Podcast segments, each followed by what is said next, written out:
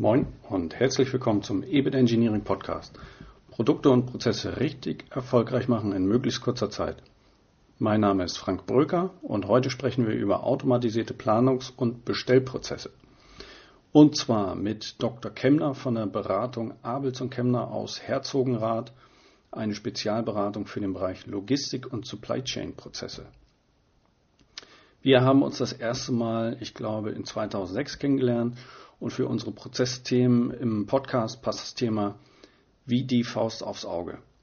Es geht in dem Interview darüber, wie Abels und Kemner das macht, also die Automatisierung. Wir sprechen noch über die Veränderung durch die Digitalisierung, die Veränderung im Bereich der Disposition und den sinnvollen Einsatz von künstlicher Intelligenz äh, in diesem Bereich. Das Interview ist etwas länger geworden, weshalb ich äh, mich entschieden habe, da zwei Folgen draus zu machen habe das also aufgeteilt. Äh, ich wünsche viel Spaß jetzt mit dem ersten Teil des Interviews mit Dr. Kemner. So, erst einmal ganz herzlich, herzlichen Dank, äh, Herr Dr. Kemner, dass wir zu dem Interview hier treffen konnten in Herzogenrath und äh, kurz eingeleitet. Abels und Kemner ist 1993 als Spin-off des Forschungsinstituts äh, für Rationalisierung an der RWTH Aachen gegründet worden. Sie stehen für Supply Chain und Logistikoptimierung und äh, USB an der Stelle äh, ganz klar das Thema Automatisierung von Bestell- und Planungsprozessen. Das soll auch unser Zielthema heute sein, unser Fokusthema. Seit 2005 haben sie sogar ein Office in London. Sehr interessant, also sehr umtriebig. Ja, ähm, Herr Dr. Kemmner, erstmal eingangs die Frage meinerseits, äh, wie viele Mitarbeiter arbeiten heute für Abels und Kemmner, äh, beziehungsweise ähm, was sind aktuell die Projektschwerpunkte? Vielleicht erzählen Sie einfach ein bisschen über sich und Ihr, Ihr Unternehmen. Herr Brücker, erstmal herzlich willkommen und vielen Dank für Ihren Besuch. Auch von unserer Seite freut uns, dass Sie heute hier sind, dass wir mal Gelegenheit haben, uns gemeinsam auszutauschen.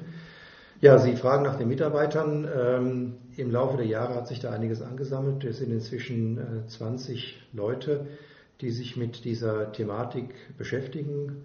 Supply Chain Optimierung, Logistikoptimierung, vor allen Dingen die Automatisierung dieser entsprechenden äh, Prozesse. Sie haben es gerade schon angedeutet. Ähm, das sind eben dann Leute, die aus dem Bereich der Betriebswirtschaft kommen, der Informatik, ähm, aus dem Maschinenbau, ähm, um diese Aspekte von unterschiedlichen Punkten her anzugehen. Ja, wo liegen die Projektschwerpunkte? Äh, wenn Sie, so wie wir, inzwischen 25 Jahre im Projekt sind, können Sie sich vorstellen, dass natürlich die Schwerpunkte im Laufe der Jahre sich auch etwas verschoben haben. Äh, die aktuellen Schwerpunkte liegen eindeutig in dem Bereich, äh, wir nennen es Disposition 4.0, Automatisierung der Dispositionsprozesse. Das ist ein großes Thema heutzutage. Man versucht immer stärker, die Potenziale zu nutzen die sich daraus ergeben, dass man ähm, nicht Personal im eigentlichen Sinne einsparen kann, sondern die Qualität der Disposition durch die Automatisierung verbessern kann und äh, das qualifizierte Personal lieber dort einsetzt, wo es auch tatsächlich erforderlich ist. Schwerpunkte im Projekt können natürlich weitergehen. Also wir fangen mit unseren Aktivitäten an, von der Produktportfoliooptimierung, gehen über das ganze Thema der Absatzprognose, Disposition, Optimierung der Wertschöpfungskette, die Planungs- und Steuerungsmodelle beschäftigen uns mit der Einbindung von Lieferanten, mit der Verbesserung der Datenqualität, äh, der Abbildung der Prozesse im ERP-System oder in den Systemen und letzten Endes gehen wir da bis eben zum ganzen Thema Supply Network Planning. Super. Also, ähm, wie schon erwähnt, vollumfänglicher Anbieter zum Thema Supply Chain und Logistikoptimierung. Und ähm, so haben wir uns ja vor Jahren auch mal kennengelernt. Äh, und ähm, äh, dadurch ist der Kontakt dann letztendlich auch wieder entstanden. Ähm, Im, in der Vorbereitung auf unseren Termin habe ich in der BIP, der aktuellsten Ausgabe, also Best in äh, Procurement, einen Artikel gelesen zum Thema äh, Planungsprozesse zu automatisieren und äh, dergleichen. Und dort waren äh, ganz interessanterweise Beispiele drin anderer Anbieter, die damit werben, die Lieferzeiten um mehrere Tage äh, reduzieren zu können, Lagerbestand zu verringern. Äh, ganz interessantes Beispiel auch Ausnutzen der Daten ähm, der Konfigurationsseite äh, von Audi, also dort direkt am Beispiel von, von Audi. dass wenn wir als Konsumenten dort konfigurieren im Internet, ähm, diese, auch wenn es nicht zum äh, Bestellende oder zur, zur eigentlichen Bestellung eines Fahrzeugs geführt hat, aber trotzdem diese Konfiguration im Planungsprozess mit berücksichtigt werden. Ähm, ist noch die Testphase, mal sehen, äh, welcher Effekt das ist. Das aber einfach mal so ein, so ein Abriss, was andererseits auch angeboten wird. Da natürlich äh, dann die interessante Frage, was erreicht denn Abels und Chemner üblicherweise an Wertverbesserungen für ihre Kunden, äh, so in Zahlen ausgedrückt, Prozentwerte oder so, gibt es da vielleicht Durchschnittswerte zu den einzelnen Themen, also an Lagerbestandsreduzierung, Zeitbeschleunigung etc. Haben Sie da so ein paar Kenngrößen, die Sie nennen können? Es gibt natürlich Kenngrößen und Erfahrungswerte.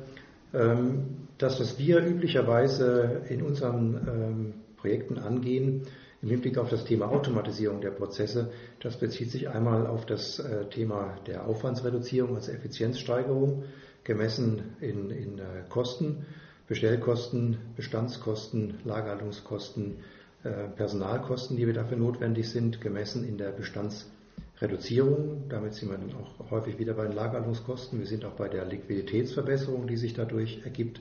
Und nicht zu vergessen letzten Endes die Absicherung der Lieferfähigkeit am Markt. Davon geht ja erstmal alles aus, dass die Lieferfähigkeit am Markt ausreichend gut dargestellt ist. Wir machen natürlich auch Projekte, bei denen es um die Reduzierung von Lieferzeiten geht. Wir sehen das aber nicht so sehr in Relation zu dem Thema Prozessautomatisierung, weil wir glauben, dass die, oder die meinen die Erfahrung gemacht zu haben, dass die Reduzierung der Lieferzeiten, also die Prozessbeschleunigung, eigentlich nur eine Frage der ordentlichen Abbildung der Prozesse im System äh, darstellt. Aber damit alleine können Sie noch keinen Prozess automatisieren. Dazu müssen Sie das System deutlich intelligenter machen, um wirklich äh, in jedem Einzelfall eine möglichst gute Dispositionsentscheidung zu treffen.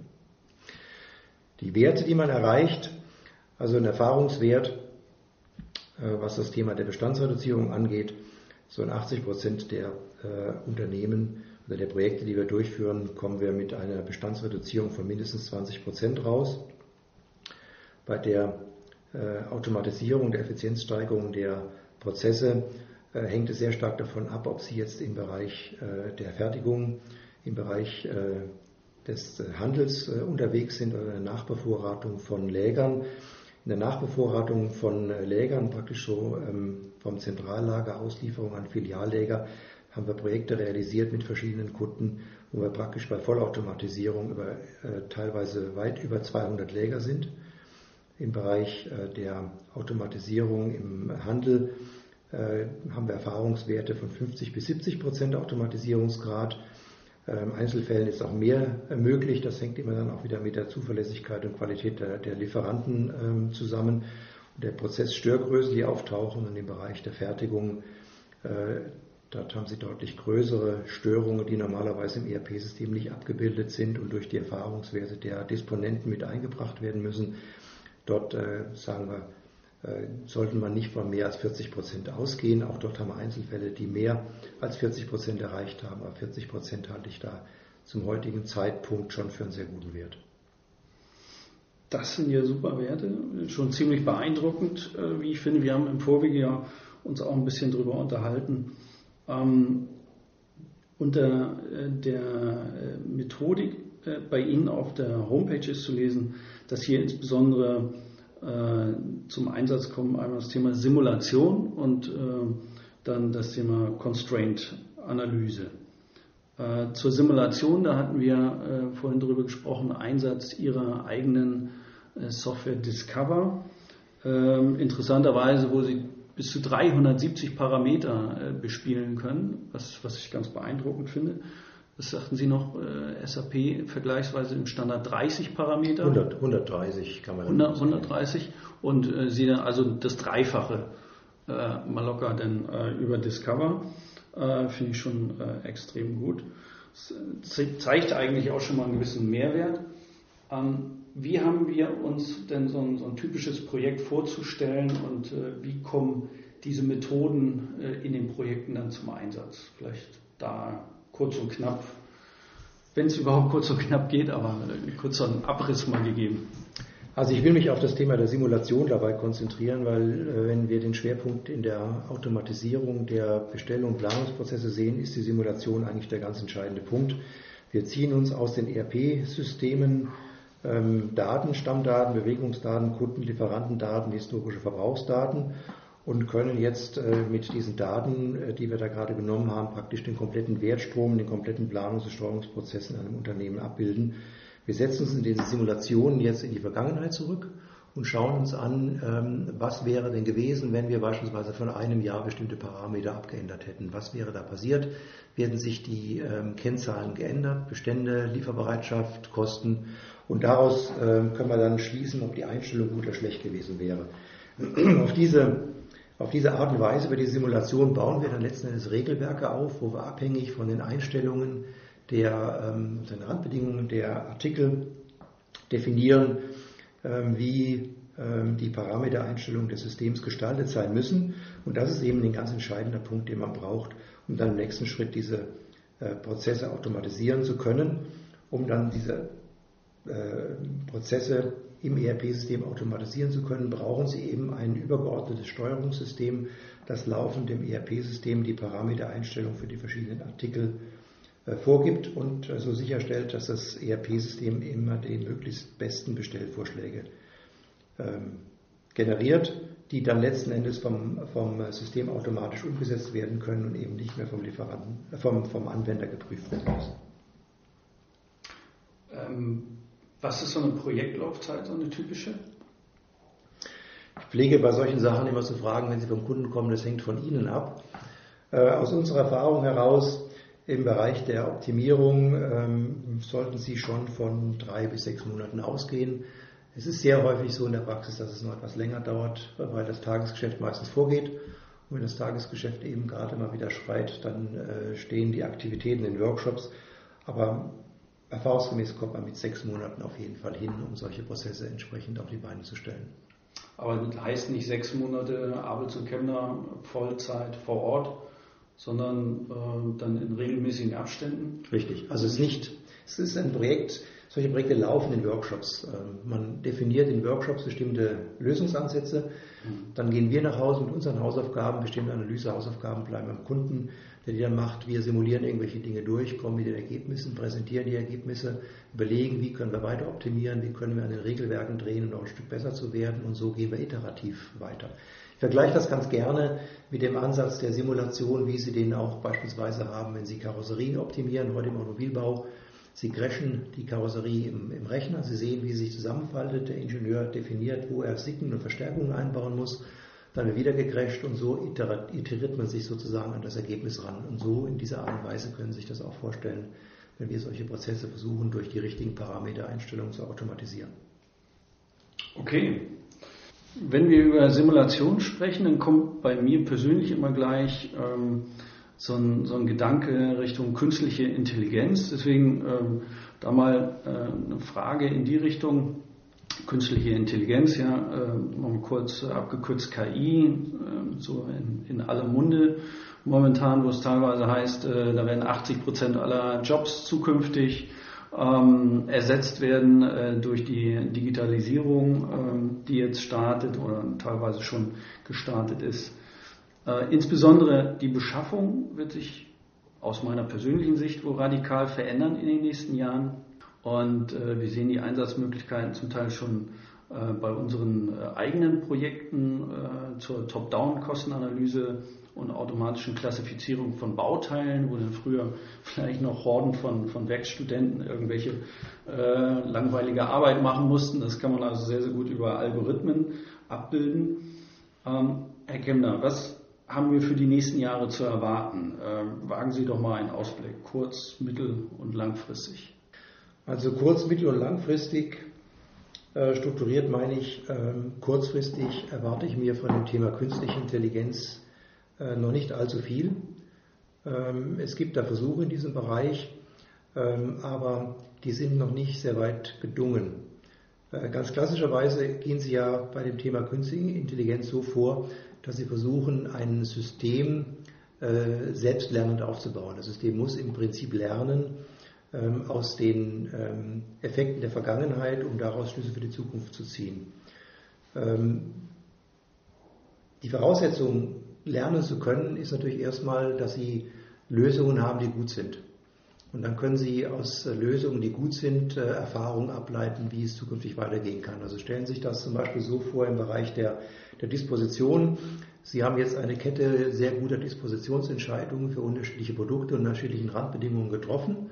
Und das System versucht zu lernen, ähm, unter welchen Randbedingungen ein Artikel wie zu disponieren ist. Voraussetzung dafür ist natürlich, dass derjenige, der das lehrt, äh, dass der es richtig macht. So, ich glaube, ich muss Ihnen mit Ihrer Erfahrung nicht sagen, dass wenn wir heute in die Praxis gucken, wie so ein Anwender disponiert, dass da sehr stark äh, stochastisch aus Bauchgefühl heraus und nach Tageslaune disponiert wird. Wie soll da ein System daraus die Erkenntnis ziehen, was richtig und falsch ist? Äh, darüber hinaus gibt es ähm, eine ganze Menge an Zusammenhängen. Die Disposition des Einzelartikels alleine macht es ja nicht aus. Sie können durch die geschickte oder ungeschickte Disposition des Einzelartikels dazu, dazu äh, kommen, dass der Lieferant überfordert ist mit dem, was Sie bei ihm bestellt haben, dass die Fertigung überfordert ist und das kapazitiv gar nicht mehr schaffen kann. Es spielen sehr, sehr viele Faktoren eine Rolle. Deswegen glaube ich, dass wir aktuell noch einen deutlichen Weg weg sind von dem Thema künstliche Intelligenz im engeren Sinne. Was wir heute machen, das ist ja auch der Ansatz, mit dem wir ähm, vorgehen und der nach unserer Auffassung noch, noch, sehr, sehr viel Potenzial bietet, wenn die Rechenleistung besser wird. Das ist die Thematik ähm, letzten Endes Smart Data. Ich würde jetzt nicht den Begriff Big Data äh, verwenden wollen für den Fundus an Daten, den ich im ERP-System vorliegen habe. Aber der ist schon beträchtlich, wird heute viel zu wenig genutzt und wir versuchen über Simulation eben gerade diesen, diesen Fundus auszunutzen. Ich bezeichne ja ganz gerne als einen Smart Data Ansatz, der mit Algorithmen eben versucht, aufgrund dieser Daten Erkenntnisse zu gewinnen, die man in der Vergangenheit noch nicht hatte. Aber ich glaube, dass dieser Smart Data Ansatz eher die Voraussetzung dafür ist, um dann irgendwann mit künstlicher Intelligenz weiterarbeiten zu können.